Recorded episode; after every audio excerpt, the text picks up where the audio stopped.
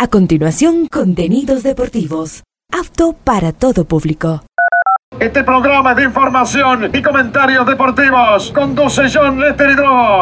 A esta hora, Ondas Cañaris, su radio universitaria católica, presenta Onda Deportiva, con toda la información local, nacional e internacional de los deportes. Comenzamos.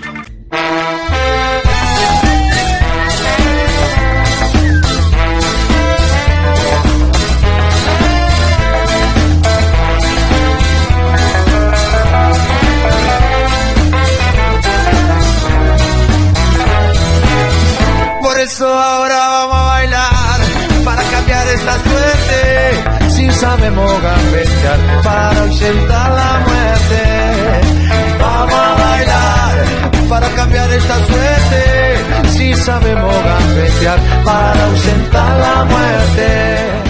Hola, ¿qué tal? Buenos días. Iniciando en este horario la programación Onda Deportiva. Hoy martes 10 de octubre programa 1293 a lo largo de este día. Vamos a hablar nosotros de la Liga Pro que finalizó el día de ayer en fecha número 9.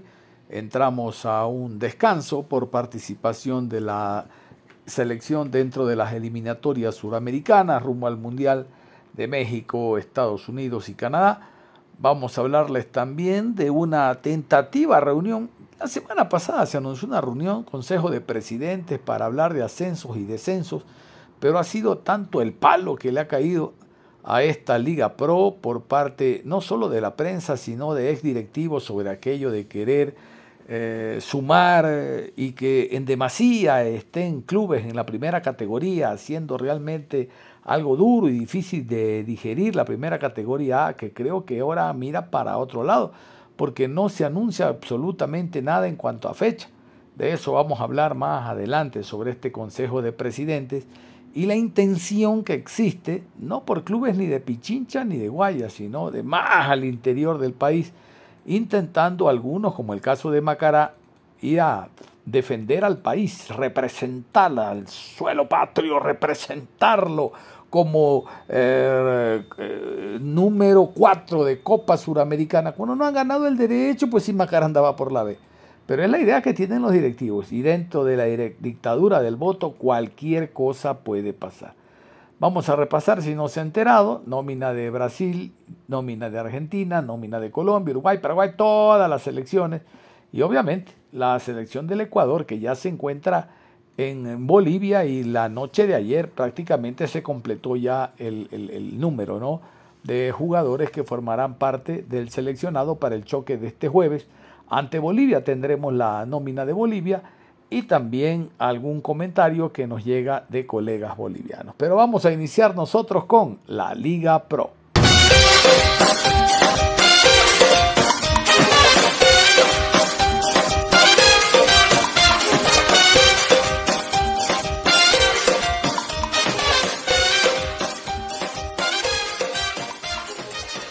Liga Pro, les decía, ha finalizado el día de ayer, la fecha número 9, con el encuentro entre Libertad y el conjunto de Guayaquil City, seriamente comprometidos con los últimos lugares.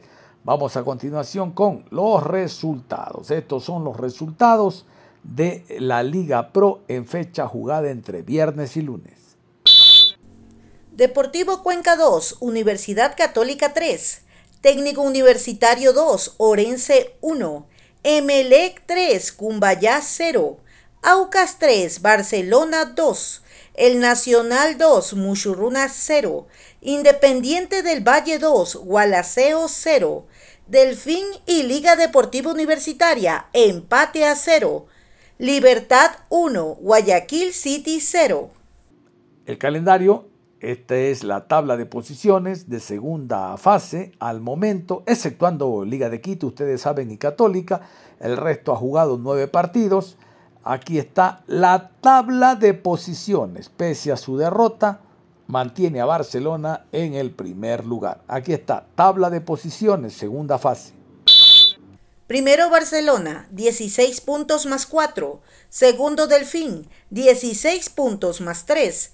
Tercero Liga Deportiva Universitaria, 15 puntos más 6. Cuarto Muchurruna, 15 puntos más 3. Quinto Técnico Universitario, 14 puntos más 6. Sexto Independiente del Valle, 14 puntos más 4. Séptimo Universidad Católica, 14 puntos más 3. Octavo el Nacional, 13 puntos más 3. Noveno Emelec, 11 puntos más 3. Décimo Aucas, 11 puntos menos 1. Décimo primero Deportivo Cuenca, 10 puntos menos 2. Décimo segundo Cumbayá, 9 puntos menos 2. Décimo tercero Orense, 8 puntos, 0 gol diferencia. Décimo cuarto Libertad, 7 puntos menos 8. Décimo quinto Guayaquil City, 6 puntos menos 7. Décimo sexto Gualaceo, 3 puntos menos 15. Escuchan y con grandes opciones el equipo de Independiente de seguir haciendo bien sus deberes y por qué no ganar la etapa. Por lo menos en la acumulada sigue primero. Y esto es importante porque determinar primero cierra como local, en el caso que no gane esta segunda fase independiente.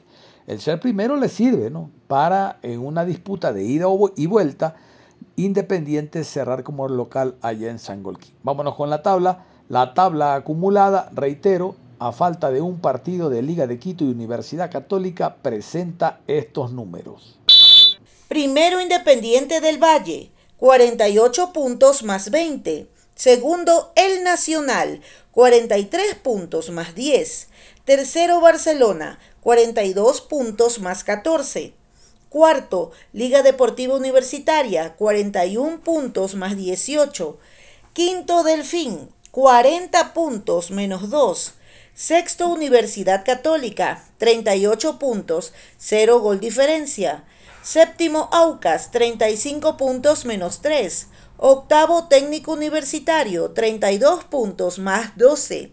Noveno, Deportivo Cuenca, 31 puntos más 1. Décimo Orense, 29 puntos menos 4. Décimo primero Muchurruna, 28 puntos menos 8. Décimo segundo, Cumbayá, 26 puntos menos 5. Décimo tercero, Emelec, 25 puntos más 1. Décimo cuarto, Gualaceo, 21 puntos menos 21. Décimo quinto, Libertad, 20 puntos menos 14. Décimo sexto, Guayaquil City, 18 puntos menos 19. Esta semana les decía, no habrá fecha de campeonato por la participación de Ecuador en la eliminatoria suramericana, pero yo les dejo, aquí está. Aquí están los partidos que se van a jugar la próxima semana entre viernes y lunes. Gualaceo será local, Deportivo Cuenca visitante. Aquí está la fecha número 10. Viernes 20 de octubre, 19 horas. Orense versus el Nacional. Sábado 21 de octubre, 13 horas, Cumbayá recibe a Técnico Universitario. 15 horas con 30, Muchurruna se enfrenta a Deportivo Cuenca. Y a las 18 horas, Barcelona recibe a Libertad.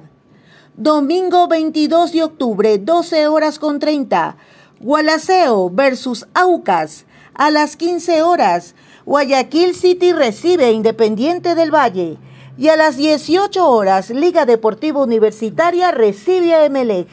19 horas del lunes 23 de octubre, cierre de jornada.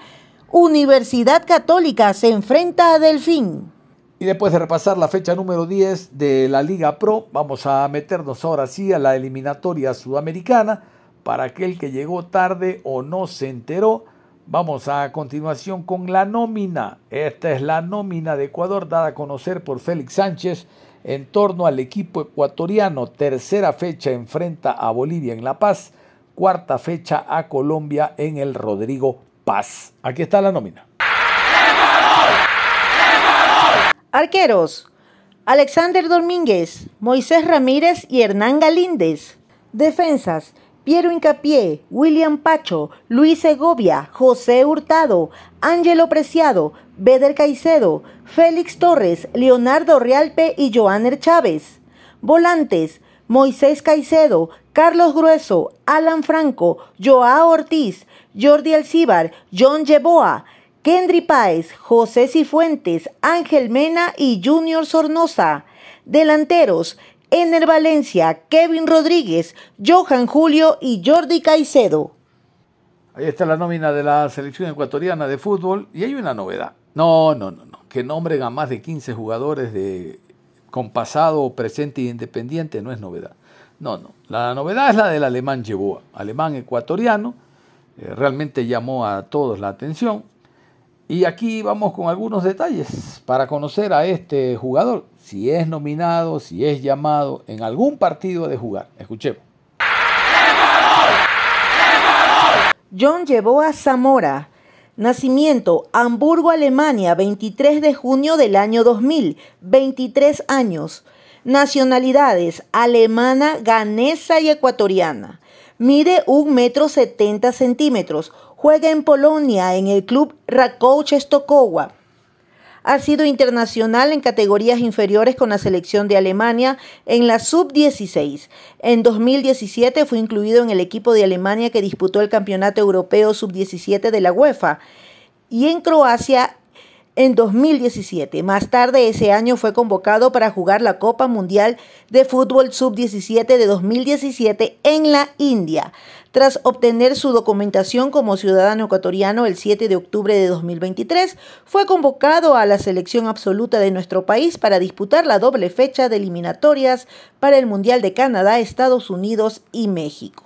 Escuchan ustedes, ¿no? Nació en Alemania de padre africano y madre ecuatoriana y el naturalizado ecuatoriano, teniendo un paso fugaz en divisiones menores allá en Alemania en selección. Vámonos con el cronograma de actividades de la selección nacional. Esto es lo que hace en La Paz la, selección ecuatoriana de fútbol. Escuchen. Hoy 15 horas 50 entrenamiento. Será abierto y habrá declaraciones de dos jugadores. Miércoles 11, 8 y 30, rueda de prensa y entrenamiento a las 10, abierto al público. Jueves 12, partido ante Bolivia. Vámonos con Bolivia, vámonos con la selección que dirige Gustavo Costa, se ha dado la nómina también. Muy pocos jugadores actúan en el ámbito internacional, a diferencia de otras selecciones bolivianas. Bueno, lo cierto es que después de enfrentar a Argentina y Brasil, hay mucho optimismo por parte de la gente boliviana en torno a este partido. Dicen que Ecuador está más a su nivel. Hay una promoción especial para ir al estadio este jueves, dos por uno. Bueno, es que tienen cero puntos en dos partidos. Nosotros estábamos penalizados por hacernos hechos los vivos, pero ganamos un partido. Es verdad, tenemos cero, pero pagamos nuestra viveza. La de los bolivianos es diferente. Vámonos con la nómina. Esta es la nómina de Gustavo Costa, selección boliviana para los dos partidos que tiene.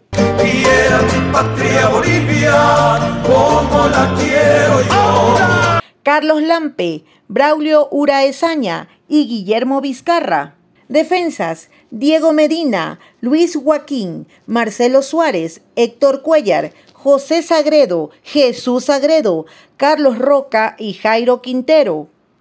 Volantes, Dani Bejarano, Gabriel Villamil, Ramiro Vaca, Leonel Justiniano, Miguel Terceros, Boris Céspedes, Moisés Villarruel, Rodrigo Ramallo y Jaime Arrascaeta. Delanteros, Marcelo Martins, Víctor Abrego, Jaume Cuellar, Henry Vaca, Bruno Miranda, Lucas Chávez y Jason Chura. Y hablando de la selección boliviana, es seriamente cuestionado el técnico Gustavo Costas, el técnico argentino que dirige la selección. Tanto así que la prensa boliviana, que ya vamos a escuchar, está manifestando que estaría en 3 y 2, sería eh, tema como para que la Federación Boliviana, en caso de no ganar, analice la continuidad del técnico. Pero hay una corriente bastante válida Dice, enfrentamos el primer partido en Brasil ante la selección verde-amarela ante la selección brasileña y el segundo partido ante Argentina en casa. O sea, ni más ni menos que una de las selecciones que siempre va a todos los mundiales, la petacampeona Brasil y la otra Argentina que viene siendo campeón del mundo. Pero también hay un punto de vista, reitero, que ya vamos a escuchar, es que Bolivia no presentó ninguna resistencia y muy por el contrario el resultado de 3 por 0 pudo ser mucho más abultado, pero mucho más abultado. Entonces vamos con este análisis tomado de El Deber Radio, prensa boliviana, en torno al momento actual de la selección, a lo poco profesional que se ve en el terreno de juego por la carencia de jugadores eh, actuando a nivel internacional, ¿no? La gran mayoría, pues el 99% actúan en Bolivia y ese también es un déficit. Un déficit que presenta esta selección a diferencia de las nueve restantes que estamos participando en esta eliminatoria. Los dejo con el deber radio y reitero el análisis de la continuidad o no del director técnico Gustavo Costa en caso de perder.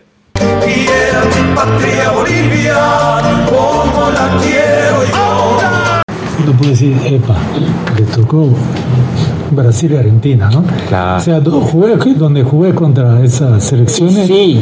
y siempre tener la de perder, ¿no? Entonces es como que decir, no, la eliminatoria empieza este jueves para uno. No sé, a ver, eh, yo creo que sí, si bien eh, es válido esto que sea ante Brasil, eh, encima la última campeona del mundo que tiene un gran equipo, pero hay maneras también, y creo que la manera en la que perdió Bolivia ante Argentina sin mostrar absolutamente nada, porque si habrás rematado dos o tres veces al arco es demasiado. Es una exageración. Claro, y la actitud sobre todo, creo que eso es lo que más se critica y llama la atención tanto en el rendimiento de los jugadores y capaz eh, la elección de algunos, eh, en este caso eh, por costas, ¿no? Eh, pero bueno, si bien Bolivia necesita los tres puntos, creo que primero tiene que empezar a mostrar algo diferente porque de nada le sirve seguir con lo mismo, esperar que en la altura saque algún que otro punto que, que luego de visitante es totalmente imposible. Pero, no sé, a mí me llama la atención porque Costas es un hombre de mucha experiencia, al cual le ha ido bien, ya lo hemos reiterado tantas veces, eh, y que ahora, digamos, poco que se empieza a poner en duda Costas, no sé, a mí me parece que es un problema del fútbol nacional, ¿no? O sea, es un problema de jugadores. Y Sí. Que no hay, digamos, no dan la talla, o sea, no están dando la talla los jugadores. Eh, entonces, claro, lo que pasa es que en la Copa Libertadores de América a Bolívar le va mejor, ¿por qué? Primero porque también tiene extranjeros. Claro, tiene una base sólida Sí. de extranjeros, que juegan Segu- todos. Claro. Segundo, que los rivales no tienen la jerarquía de las selecciones. O sea, el potencial de Bolívar puede ser similar o superior al de la selección. El de los otros equipos no es mejor que sus selecciones. Claro. Entonces, ahí ya está una marcada diferencia, ¿no? Porque, la, por ejemplo, la capacidad de definición de, la, de los integrantes de la selección brasileña o lo de la Argentina es diferente a la capacidad de definición del Inter de Porto Alegre, del Paranaense, de no, quién puede ser que el equipo argentino que haya venido acá. Hay, hay- una diferencia abismal. Sí, seguro. En cambio, En para nosotros sí. es al revés. Nosotros por ahí tenemos mejor equipo que selección. ¿No? Pero es que ahí también te, te, te- te marca la- el objetivo que tenía Bolívar a principio de año. Empezó a contratar a Mansalva a todos los que eran habitualmente convocados a la selección boliviana. Eh, los Ramiro Vaca, bueno, tiene acumulados a Leonel Justiniano, a Fe- Menor Saucedo, Gabriel Villamil, eh, Lampe. Lampe, Cordano, que bueno, desapareció Inclusive, en el bueno, arco. Fueron por Martins en determinado momento también. De hecho, claro, el propio Martins dijo, no, le agradezco a Bolívar, pero no. Eh, y bueno, así fueron capturando, si querés, entre comillas, a, a los distintos eh, jugadores de la selección boliviana. Entonces, si tenés a todos los jugadores de la selección boliviana y, a- y ahí le sumas los extranjeros que pueden tener mucha calidad, Bruno Sabio, Da Costa, lo que quieras, obviamente que vas a tener un, un nivel colectivo un poco más eh, superior, si querés. No, pero no, no debería ser así. La no. la selección tendría que ser mejor que un equipo. ¿No? Porque, pero ah, por eso, y acá vuelvo al tema, o sea, el problema es de jugadores. Claro, lamentablemente el, el nivel hoy de los seleccionados mm, no es el de los mejores. Claro, en, en un escenario ideal quizás el 80-70% de la selección boliviana debería estar jugando todos afuera. Para empezar, no, no, no en nuestra liga local, me parece. Entonces, desde ahí Pero eh, pero está también el problema de los jugadores. históricamente no, nunca tuvimos esa posibilidad, Mauricio. ¿no? Normalmente vienen dos, tres, cuatro, no creo, no recuerdo realmente una selección donde hayamos tenido ocho, nueve jugadores. Claro, pero por eso, por eso digo un escenario ideal para tratar de competir con las selecciones que vienen a, a jugar con nosotros. Brasil, Argentina, bueno, ahora Ecuador, Paraguay. Porque vos ves sus seleccionados y también tienen nombres que quizás no están en las, en las primeras planas de Inglaterra, España, Claro, pero esa, esa es la diferencia, de que antes Bolivia competía con Perú en cuanto a, a números de jugadores afuera, contra con Ecuador, Venezuela, con. Ecuador, pero ahora todos estos todos afuera? están Han afuera. no tienen un solo jugador que milite, son o muy que esté convocado, son muy pocos los que militen en la selección ahora. Pero mira, hay, eh, conversé, hace tiempo conversaba con, con alguien de la, de, de la Federación eh, Boliviana que me decía justamente eso, eh, y habían hecho un seguimiento más o menos con otras selecciones, me decía, o sea, Venezuela hace tiempo tenía menos jugadores afuera que nosotros. Y hoy, hoy en día, Venezuela, la Federación Venezolana, tiene un universo de 90 jugadores que están jugando afuera, primera, segunda división, lo que quieras, pero tiene 90 jugadores afuera de donde puede elegir para poder reforzar a su selección.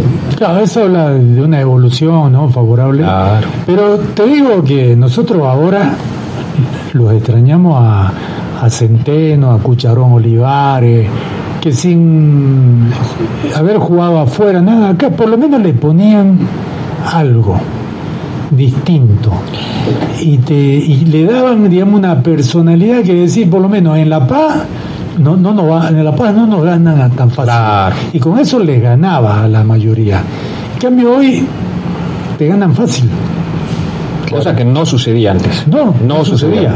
Sí, mira, yo la última selección, a mí me tocó integrar una selección eh, donde teníamos muchos jugadores que venían de afuera. Mucho digo, mira. Claro. El, bueno, el Colorado Hoyos jugaba en Oriente. Eh, Juan Manuel y Raldes eran los centrales, que los dos venían de afuera. De afuera. Lorgio venía de afuera, esa era la defensa. En el medio jugaba Nacho García, que venía de afuera, y Lito Reyes. Lito Reyes o Walter Flores, uno de los dos lo acompañaba a Nacho. y Lito Reyes es tipo Centeno tipo Cucharón Walter Flores, ¿no? Era Claro, un perro eh, garronero. exacto. ¿no? Y, y Nacho le metía ahí eh, presencia física. Juan Mojica por afuera y Joselito, que los dos venían de jugar de afuera. Y adelante jugaba el Conejo, que jugaba en Brasil en ese momento, y Jaime Moreno, que también jugaba afuera. Que jugaban afuera.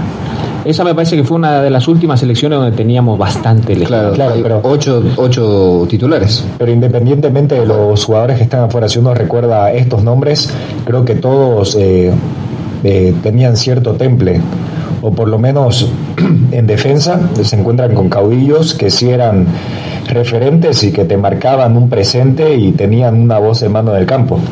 Claro, digamos, yo, yo nombraba a Centeno, a Cucharón Olivares, ¿no? Que, porque, por no nombrar, digamos, a, a otros, digamos, que han marcado... De más atrás, digamos. Claro, época, además, digamos, o sea, Ralde, o Sandy, o Oscar Sánchez, o sea, digamos, ¿no? Jugadores... Por poner nombres, sí. Claro, sí, también, ¿no? Tantos jugadores que han brillado. Pero digo, pero estos son como que lo de lo que teníamos acá y que sin tener el brillo de lo otro, pero iban a la selección y no se arrugaban y no, se achicaban y dejaban todo. Entonces, incluso hoy, digamos, eh, no tenemos ni siquiera ese tipo de jugador, ¿no? Y ahorita yo veo eh, de que partiendo desde la, desde la defensa eh, no hay un referente. En defensa no hay. Ahora, a ver, Pero en ninguna línea, Pedro. Adelante lo No, tenía claro, lo Martins, tenés a pero Martins. si no está Martins... Claro, pero ¿quién? por eso digo, empezando desde atrás no tenés, porque por lo menos antes estaba Raldes, eh, el mismo Centeno, tenías jugadores de mayor... eh, El, el Choco Rivero en determinado momento. Claro, También. pero ahora, ¿quién puede ser? Aquí no se sabe, incluso, a ver, me imagino que ya va a ser titular, pero no es- habrá que ver en qué nivel llega también a la selección, eh, cómo la agarra y sobre todo eh, el carácter que tiene, creo que no, no lo alinea mucho por ejemplo, para suplir a, a Raldes en su momento. Técnicamente sí. A mí, me, a, o sea, a mí me causa mucha intriga el, el tema ese de Luis Aquín porque acá en Bolívar lo ningunearon dos veces. Por eso, a eso me lo sacaron del, del- del equipo y del club. Eh, va a Colombia, el tipo es capitán. Como me decís, el tipo es capitán y ni siquiera es de Por eso, o es sea, que no lo hemos visto, no o lo sea, hemos- es capitán de, de Deportivo Cali. No se lo ha visto en esa faceta en la selección. Lo que pasa, yo creo que no se armó un equipo, o sea, no se trabaja con un proyecto para armar realmente una selección, porque hemos perdido, por ejemplo, la oportunidad de darle una continuidad, pero armando equipo, a la que fue al preolímpico en Colombia. La que armó Farías. Claro, pero el propio Farías se encargó de desarmarla, ¿no?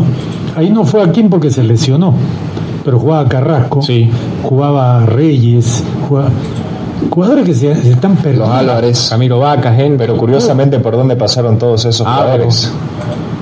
Pero el- en la, sele- la selección misma tiene que empezar a, a- A mantenerlo. claro, a formar un equipo. Entonces, ¿qué pasa? Pues, eh, ya transcurrieron cuatro años y de esa selección, ¿cuántos están? Ábrego, Ahora volvió Vaca. ¿no? Los dos Miranda. Vacas y Ábrego. Miranda, Ramiro Miranda, Vaca. Roberto Fernández. Pero ninguno con, con, con el nivel que jugaron Claro. en ese torneo. Claro. Ninguno. Claro, es ninguno que con ese curiosamente, nivel. a ver, termina ese torneo y la mayoría de los jugadores termina pasando por Bolívar. Y yo entiendo también siendo el director técnico, yo soy de los que opina de que no se debe convocar un jugador si no es titular en su club. Porque si vas a la selección, bueno, si jugás afuera y a lo mejor si entras de recambio, pero si estás eh, en el torneo local y no sos titular en tu club, le puedes aportar a la selección, pero poco, yo creo. No sé si Sergio comparte, porque si estás sin ritmo, Bueno, pero eso también pasa, yo creo, lamentablemente hoy, eh, el jugador de fútbol, y, y debo decirlo, eh, priori- prioriza el dinero y no prioriza su carrera en muchos casos. Eso es, ese, ese es un gran problema, y sobre todo con los más jóvenes, ¿no? Que, bueno, hay muchísimos factores a nivel social, a nivel futbolístico. Evidentemente, cualquiera como profesional quiere crecer, quiere surgir, quiere ganar plata, porque el, el fútbol es por plata. Claro, Pero claro. en muchos momentos hay que saber elegir. Pero en la selección, yo creo que más allá de que tener, te brinda la posibilidad de que ganes plata, ahí tenés que ir por otra cosa. No, yo hablaba eh, el, el ejemplo que daba eh, Pedro, ¿no? Al De que momento de elegir muchos, muchos muchachos, caminos. muchos chicos, claro, eh, que hacen una buena campaña en un sub-20, en un sub-17, eh, y viene un equipo grande y Ah, les ya. ofrece el cielo y las estrellas, y estos chicos, en vez de priorizar titularidad en el club donde están, Minutos, desarrollo, cualquiera juego. que sea, ¿por qué? Porque si han ido a las elecciones porque estaban jugando en su club. Claro. Entonces priorizan eh, el dinero antes que priorizar su carrera. Porque cuando uno hace una buena carrera, y esto lo sabemos todos, la plata llega. Exactamente. Ahora, si decidís irte a un club donde sabes que no vas a jugar, donde sabes que en tu puesto han traído tres extranjeros, que ganan cada uno 10 veces más que vos, no vas a jugar, pues. hiciste plata un año y al día, y al día. Claro, te devalorizaste y ya ni siquiera te pueden llevar a la selección. Eh, Entonces, Exactamente, yo iba a ese más, más en la selección, bueno, tienen que jugar.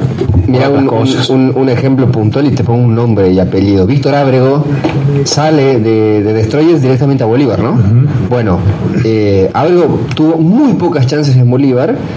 Eh, fue convocado un par de veces que entró de revulsivo, como que causó sensación, pero después en la selección, pocos minutos, en Bolívar pocos minutos, y tiene que irse a Universitario de Vinto a hacer más o menos figura para volver otra vez a la selección boliviana. Pues, claro, es lógico.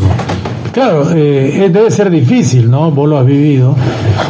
Pero debe ser difícil que, que, por ejemplo, el caso Ábrego, ya que se toca, que viene, le ofrecen una cantidad de plata que Siete veces más que ganaba en Destroyers. seguramente. Sí, no más. Entonces, ¿qué va a decir? No, tiene que ir, pues. Bueno, sí. Y después Paraguay en Asunción, complicado también. Claro, estamos repitiendo el mismo feature de la Sí, normal- de la normalmente hace. Sí, sí, sí. Eh, Argentina, Pero- perdón, Brasil, Argentina, Ecuador, Paraguay. Para Bolivia, este es el partido con Ecuador. Es ganar de local. De local hay que ganar, Claro, mínimamente. eh, de- tenés que ganar de local. Ganar de local, Y después vemos. claro, exactamente. Después ya. Después, no importa. Que venga Paraguay después. Y aparte que te enfrentas a un rival directo que no te ha pasado en la tabla porque empezó con una sanción de eliminatoria. y ahora está igualado en puntos. Bueno, no en puntos porque ninguno tiene eh, ha sumado, pero, pero tiene la posibilidad Bolivia de sumar y aparte dejarlo a Ecuador en el último lugar. Claro, claro. Porque ya, este, si no sería la gran Bilserman.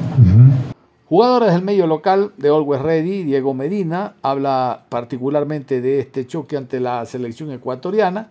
Van a escuchar en una de las preguntas que le hacen. Tercera selección mundialista Lilo. Primero Brasil, después Argentina, ahora Ecuador. Nosotros estuvimos en Qatar. Y el rendimiento de la selección que se espera es otro. Bueno, vámonos con Diego Medina, hablando precisamente de este encuentro, de este choque para el próximo día jueves y era mi patria Bolivia, como la quiero yo. Se llega, no se llega a recibir un Ecuador y con un parate que tuvo, ¿perjudicaría mucho eso en lo anímico y lo físico? Creo que no, eh, creo que los compañeros vienen igual en buen momento, así que esperemos trabajar estos días para hacer un buen papel en, en todo partido. Diego, ya se empezaba a consagrarte ¿no? como titular en la selección boliviana por ese lateral derecho. Sí, no, eh, bueno, se me está dando la oportunidad y, tengo que aprovecharla. Cada, cada, todo el sacrificio que estás haciendo en este momento se ve, ¿no? Ya nuevamente convocado a la selección. Sí, feliz por eso, feliz por la confianza del profesor y ahora toca demostrarlo en cancha. Diego, ¿qué te dice Ecuador? Tercer rival mundialista que nos toca así de seguidilla, primero Argentina, luego Brasil y ahora ellos. Sí, ¿no? Sabemos lo que es Ecuador, los jugadores importantes que tiene, eh, tanto en la delantera como en lo defensivo. Eh, son jugadores muy rápidos, muy, muy fuertes, potentes. Eh, creo que tenemos que empezar a estudiar al rival y trabajar conforme a eso. Por tu punto, Ener Valencia. Sí, ¿no? Sabemos, sabemos lo que es Ener Valencia y nada, eh, prepararnos ¿no? y, y, estar listos si nos toca. Gracias, Gracias, Diego. Muy bien, después de este repaso, sobre todo con selección boliviana, nos vamos a ir a una pausa. Al volver, vamos a hablar del tema Consejo de Presidentes, que aparentemente estaba para esta semana, si hay el incremento o no de clubes para el próximo año, sobre el Macará que quiere representación en Sudamericana el próximo año por haber ganado la primera vez. Tamaña cosa. Bueno, de esto y más nos vamos a enterar después de la pausa y ya regresamos con más información aquí en Onda Deportiva. Onda Deportiva. Regresamos con Onda Deportiva. En los próximos días se va a reunir el Consejo de Presidentes de la Liga Pro a pedido de los clubes. No se conoce específicamente qué clubes, pero le solicitaron a Miguel Ángel Or, presidente de la Liga Pro, esta reunión para tratar algunos temas, pero uno básico y fundamental. ¿Cuál es? que no exista descenso este año en el fútbol ecuatoriano y por el contrario se incremente tentativamente a 18 clubes para la temporada 2024. Hay otra corriente de que no, de que no sean 18, que sean 20 clubes como ha ocurrido en su momento en Colombia y definitivamente el fútbol ecuatoriano se maneje con primera categoría A, manejada por Liga Pro, la categoría B, manejada por Ecuatoriana de Fútbol y la creación de la categoría C, lo que ustedes y yo conocemos como segunda categoría. Primera categoría A, segunda categoría B y tercera categoría, categoría C, A, B, C. Y otros temas también han solicitado los eh, presidentes de algunos clubes, reitero, sin conocer qué clubes, para este y otros temas. Vamos a ir en orden, vamos con el comunicado, vamos a refrescar el comunicado que emitió Miguel Ángel Or sobre la petición, la solicitud de los clubes en torno a, en torno a el incremento de eh, participación de clubes para el año 2024. Escuchemos el comunicado. He recibido una solicitud de varios clubes para convocar a un consejo de presidentes para analizar una propuesta de reforma integral de nuestro torneo. Este pedido no nace de Liga Pro, sino de los clubes solicitantes. Valoro el interés para juntos analizar mejoras y poder seguir teniendo un torneo de primer nivel y competitivo.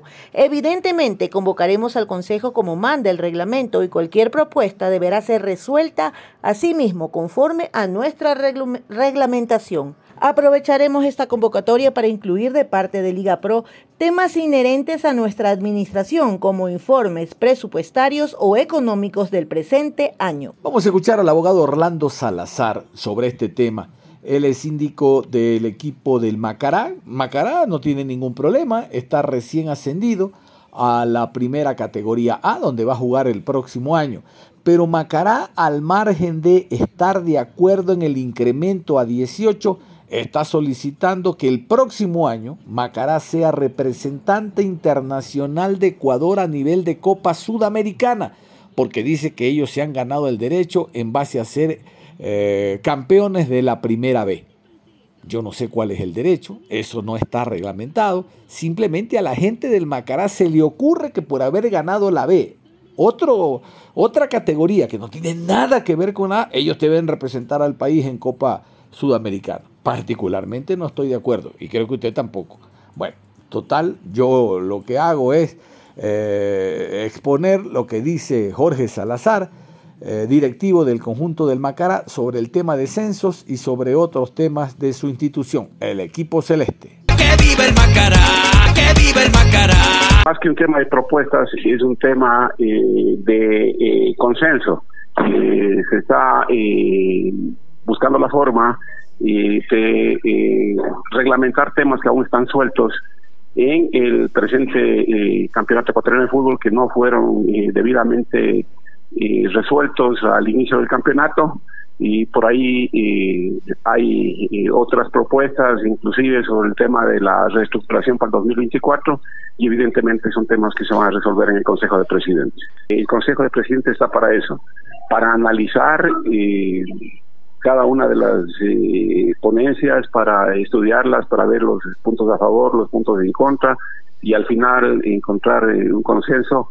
Eh, hay la posibilidad de que todos presenten sus criterios y ya va a depender de qué tan bien fundamentados estén, que, bien, que tan bien argumentados estén esos criterios para que tengan acogida y tengan una mayoría que permita plasmarlo eh, una idea en, una normativa.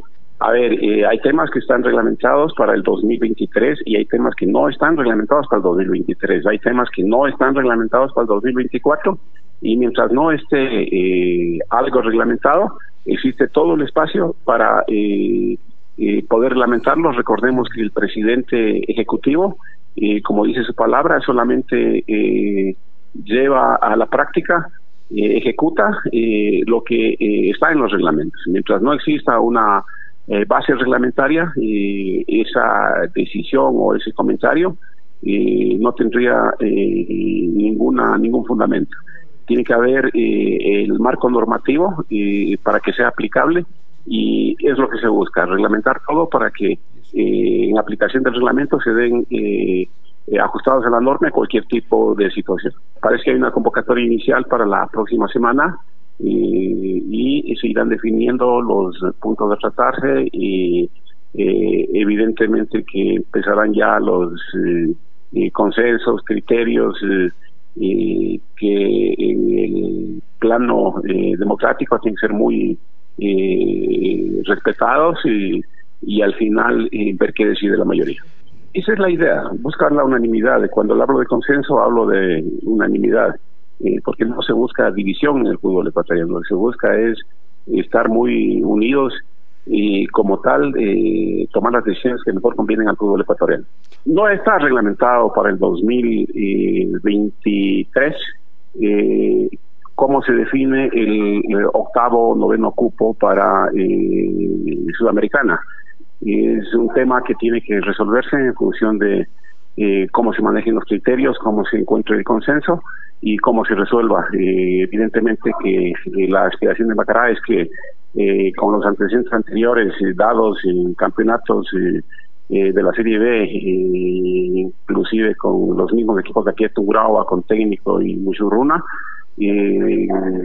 Macará también tenga la oportunidad de participar en un repechaje con el el noveno club en el caso de que Liga alcance eh, ese ansiado eh, título en la ciudad americana y se abra un nuevo cupo o caso contrario el octavo cupo para que se defina eh, en función de un repechaje entre el, octavo de la Serie A y el primero de la Serie B. Se está trabajando en el tema y evidentemente que eh, hay que procurar mantener en eh, unidad a la dirigencia deportiva ecuatoriana y por ahí la necesidad de tener diálogos, de encontrar consensos y que no sean temas eh, impositivos que realmente generen distanciamiento entre la dirigencia, sino que al contrario fortifiquen eh, la unidad que sí la hay en la dirigencia del fútbol ecuatoriano.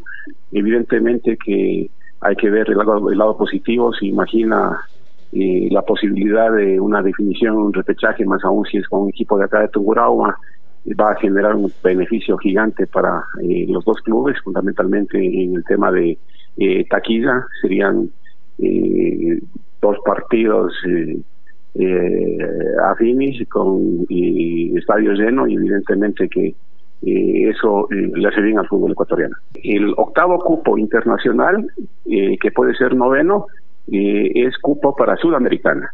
En función de eso, hay un espacio que no está definido, que es exactamente ese cupo, el último cupo de Sudamericana análisis que tenemos eh, nosotros entendemos que el campeonato de la Serie B con eh, apenas 10 eh, equipos y un equipo que inclusive no puede alcanzar el ascenso en el caso de Independiente Junior por, por ser un club filial no es y con cuatro partidos entre cada uno de ellos con nueve, treinta y seis fechas eh, es un campeonato eh, nada atractivo para eh, el público, para el hincha, y eso se refleja en la asistencia del público a los escenarios deportivos.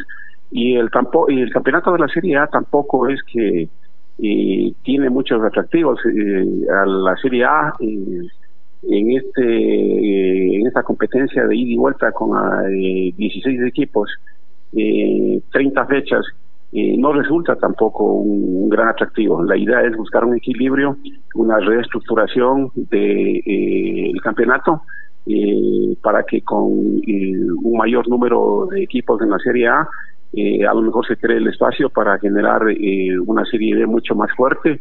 La idea por ahí sería tener 18 equipos en, en la Serie A y a lo mejor unos 18 equipos en la Serie B pero eh, evidentemente que eso involucra temas económicos, por ahí hay la predisposición de eh, Liga Pro de subvencionar eh, o, inyectar dinero a este campeonato de la Serie B, pero que sea muy competitivo con un buen número de equipos, una buena cantidad de dinero y espero que pase a manos de la Federación Ecuatoriana de Fútbol. Son temas estrictamente especulativos mientras no se resuelvan en Consejo de Presidentes eh, mientras no se reglamente eh, cómo eh, se va a manejar el tema en 2024, eh, no dejan de ser eh, comentarios, unos a favor, otros en contra, y evidentemente que como tales hay que respetarlos y esperar ver cómo se decide el tema en el Consejo de Presidentes. Al igual que los temas anteriores, comentarios van, comentarios vienen, criterios, que tienen que ser expuestos, tienen que ser eh, reglamentados.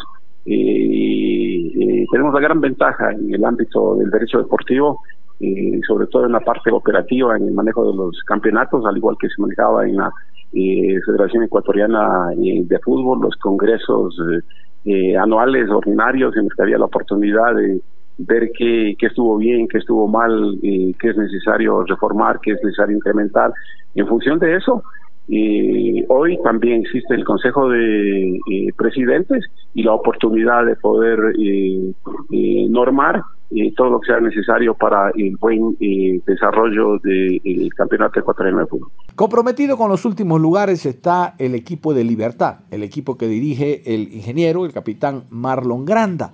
Él está de acuerdo en que no haya descenso y está de acuerdo en el incremento de clubes para la segunda, para el próximo año. Él está muy de acuerdo, debe haber, dice, 18 clubes, si no 20, y muchos más partidos. Bueno, esa es una de las ideas que tiene Marlon Grant. Vamos a escucharlo a él respecto a la opinión que tiene sobre este tema y dice que él es uno de los que no ha solicitado, porque sería fácil colegir, bueno, aquí están pidiendo no descender MLE, Libertad, Guayaquil City, Gualaceo. Dice, no, yo no he pedido. Bueno, en todo caso yo lo que hago, reitero, es exponer lo que dice el directivo Marlon Granda de Libertad en torno al tema, si debe o no haber descenso este año. Vamos arriba, libertad. Vamos arriba, libertad. Vamos arriba, libertad. El orgullo de mi ciudad.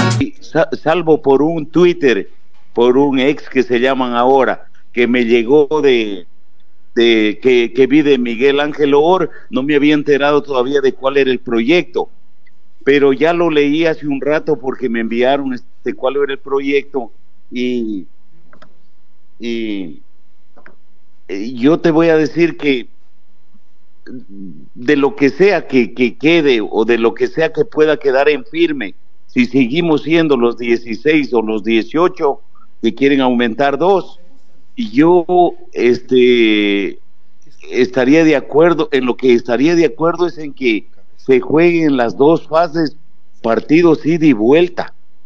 Porque mira, yo en el año apenas juego 30 partidos, ¿sí? Y, pero yo les pago a mis jugadores todo el año, los, los 12 meses les hago un contrato y les divido para el tiempo que ellos quieran recibir su dinero. Pero solo trabajan 30 semanas prácticamente. ¿Sí? Mientras los otros trabajadores trabajan normalmente 52 semanas, ellos trabajan 30. Pero si nosotros trabajamos eh, o sea, tenemos más número de partidos, más fechas, quizás podamos trabajar domingo, miércoles, domingo, miércoles, tener ciertos este, días de descanso por Copa Libertadores o por eliminatorias, pero ocupar más el tiempo en todo el año y que haya más partidos, que haya más fútbol, porque eso produce, ¿no? Nos produce a todos, a la publicidad, al marketing, a la prensa, a, los equipos, eh, en fin, en eso yo estaría de acuerdo, Carlos, que se amplíe el, el tema. Sí, o sea, si es que hay más, si es que aumentan dos equipos, no importa. Pero si se mantienen los 16, de igual manera que se hagan cada fase partidos de ida y vuelta. Así ya no se juega solo 30 partidos, sino 60 partidos cada equipo. No porque, mire, si usted juega eh, domingo, miércoles, domingo, miércoles, esos 40 días que usted descansaba entre el mes de junio y el mes de agosto, eh, ahí usted puede jugar ocho partidos. ¿No es cierto? Porque son, son más de, de cinco semanas por ahí que, que hubo para del fútbol. Cuando vamos a jugar Copa Libertadores, o, cuando vamos a jugar, este, sí, cuando van a jugar Copa Libertadores Sudamericana, ok, que los clubes vayan con su club titular, pero que les den oportunidad también a los a los suplentes, a, a los de reserva y a todos de jugar, ¿no? Si cada equipo tenemos como 30 jugadores en, en cada plantilla. Cuando vayamos a cuando vayamos a eliminatorias, ¿cómo puede ser que nos paremos 15 días por por el campeonato eliminatorio. Deben pararse máximo 10, o sea, un fin de semana y los eh, días anteriores y, nada más, y, los posteriores. Entonces, hay cosas que yo no estoy de acuerdo y que hay que ajustarlas.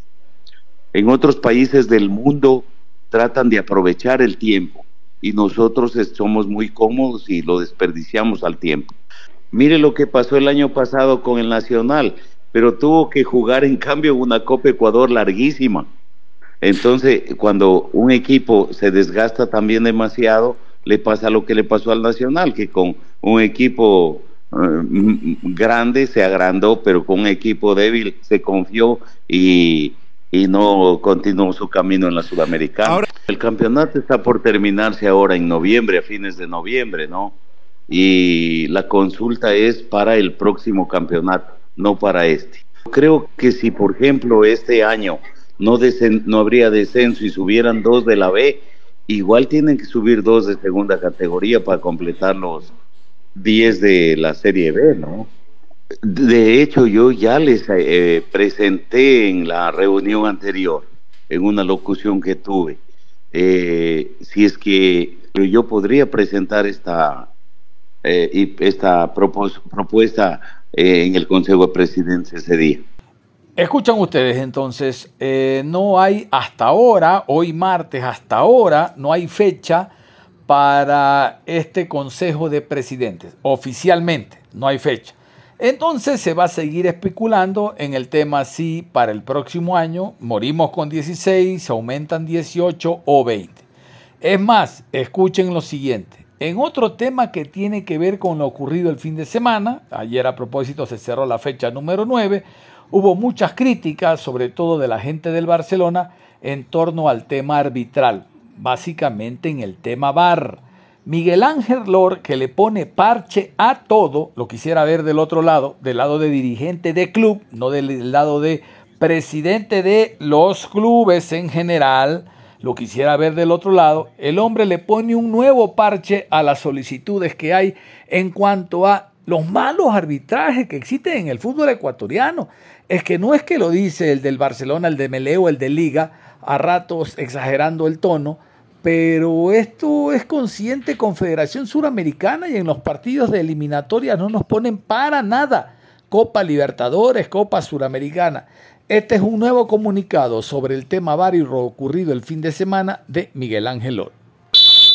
Es una liga con miles de millones en dinero. Son los árbitros mejores pagados del mundo.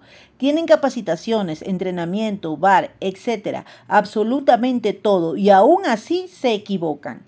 El error humano es algo con el que vivimos todos y no lo podemos evitar, sí minimizar. Lo que sí podemos evitar es la especulación, la crítica, muchas veces injusta a los árbitros y para eso se necesita la transparencia de los audios y videos. Muchas veces no se equivocan y los equivocados somos nosotros, los televidentes e hinchas. Evitar esa especulación e imaginación ilógica es responsabilidad nuestra, de los dirigentes, no de los árbitros. Debemos publicar audios y videos del VAR lo más pronto posible. Ahora, que es ver, ese es el comunicado del horno. Ahora, que es verdad que nuestros árbitros eh, se equivocan, eso es algo tangible, es evidente los malos resultados, pero también hay un exceso en cuanto a la crítica por parte de los directivos de clubes y de los directores técnicos. El Sánchez Escobar el día domingo reclamó de manera exagerada algo que nunca había ocurrido con él en los equipos en que ha estado, bueno, en Universidad Católica. La dirigencia del Barcelona ahora, similar a la del MLE, el del MLE dijo que si era de hablar con el diablo, pues hablaba con el diablo para no descender. Ahora un señor Álvarez, que no tiene antecedentes como directivo, dice que si hay que reunirse con el FBI, él lo hacía y tal. Bueno, el lunes bajó de tono. Ya el lunes no dijo absolutamente nada después de conocer el resultado del Delfín ante el Liga de Quito y manteniéndose Barcelona, aún con un partido más en relación a Liga, como puntero. Ya bajó de tono. Pero la diferencia, siempre hemos dicho, del dirigente al hincha es que tiene que mantener la cabeza en su sitio. Bueno, este es un cuento de nunca acabar. Lo cierto es que este y otros temas se van a tratar de seguro en el próximo Consejo de Presidentes. Pero que hasta hoy martes, en este horario, ya mismo viene Juan Pablo, en este horario de hoy martes no se conoce todavía una fecha. Y vamos a ver si se lo hace esta semana, aprovechando que hay una para por el tema eliminatoria sudamericana. Nos vamos, es todo. Ya está listo Juan Pablo Moreno Zambrano nosotros en la tarde, después de las 18, vamos a tener más información. Un abrazo, no se cambien, continúen en sintonía de Ondas Cañares.